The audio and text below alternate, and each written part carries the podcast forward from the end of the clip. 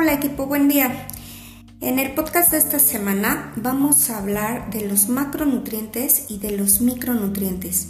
¿Cuáles son los macronutrientes y por qué son tan importantes?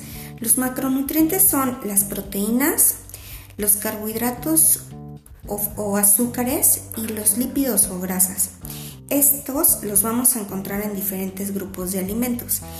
Primero, las proteínas se dividen en proteína animal y proteína vegetal.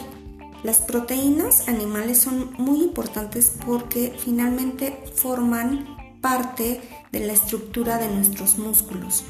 También las proteínas vegetales, como el frijol, garbanzo, lentejas y habas, nos aportan hierro y fibra en un aproximado del 15 al 20% del total de nuestra ingesta diaria debe corresponder a, esta, a este grupo.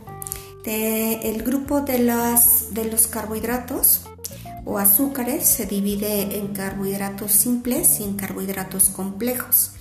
Entonces los carbohidratos simples van a ser estos pastelitos, eh, mermeladas, azúcares, jugos naturales o industrializados, el ate, el este, la miel puede ser.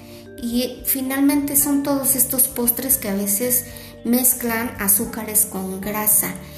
Este tipo de alimentos hace que, se eleven los picos de glucosa, que es el azúcar en nuestra sangre, y estimulan entonces al páncreas a producir más insulina. La insulina es una hormona que hace que podamos utilizar la glucosa para nuestras células, pero cuando hay un exceso de glucosa en nuestra sangre, la insulina eh, va perdiendo efecto y aparte vamos haciendo, vamos forzando a nuestro páncreas a que esté produciendo más insulina y eso hace que eventualmente eh, disminuya su efectividad. Y bueno, por eso es que no ponemos esos tipos de alimentos en el plan de alimentación. Sin embargo, no es malo que los consuman de una manera ocasional. Eh, a veces en una fiesta, me imagino que han visto que de repente en las fiestas de niños o incluso en las de grandes, es el, pastel, es el refresco, es la mesa de postres, más aparte la comida, entonces es una bomba de azúcar en un ratito. No es malo que los consumamos eh, ocasionalmente, diariamente sí producen un estrago en nuestra salud. Pero también tenemos otro, los otros carbohidratos que son los carbohidratos complejos.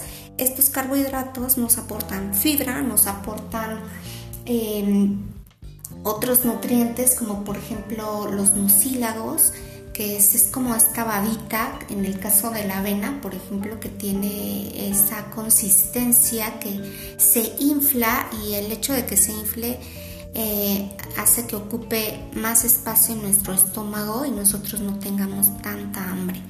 Es una muy buena fuente de, de fibra y también esta contribuye a disminuir los lípidos en sangre, el colesterol o los triglicéridos y mejora entonces el control de la glucosa haciendo más lenta su absorción. Los cereales que nosotros recomendamos son la avena, el maíz, el amaranto y, por ejemplo la tortilla, que son productos derivados. Eh, esta, eh, la mayoría de este grupo de alimentos nos va a proporcionar también un poquito de calorías, pero no se comparan um, con las calorías de los carbohidratos simples.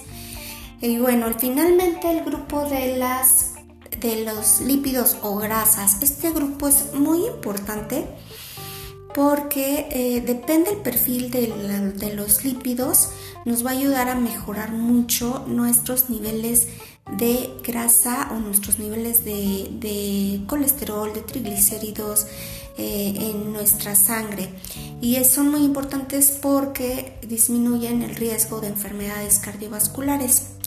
Entonces las grasas que ustedes tienen en su plan de alimentación son mayormente grasas como el aceite de oliva, el aguacate y algunas semillas.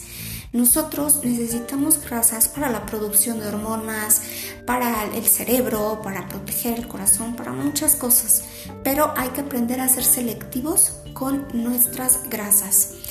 Eh, no freír, no capear, no empanizar, preferir a la plancha, asado o empapelado. Y bueno, este es el podcast de esta semana.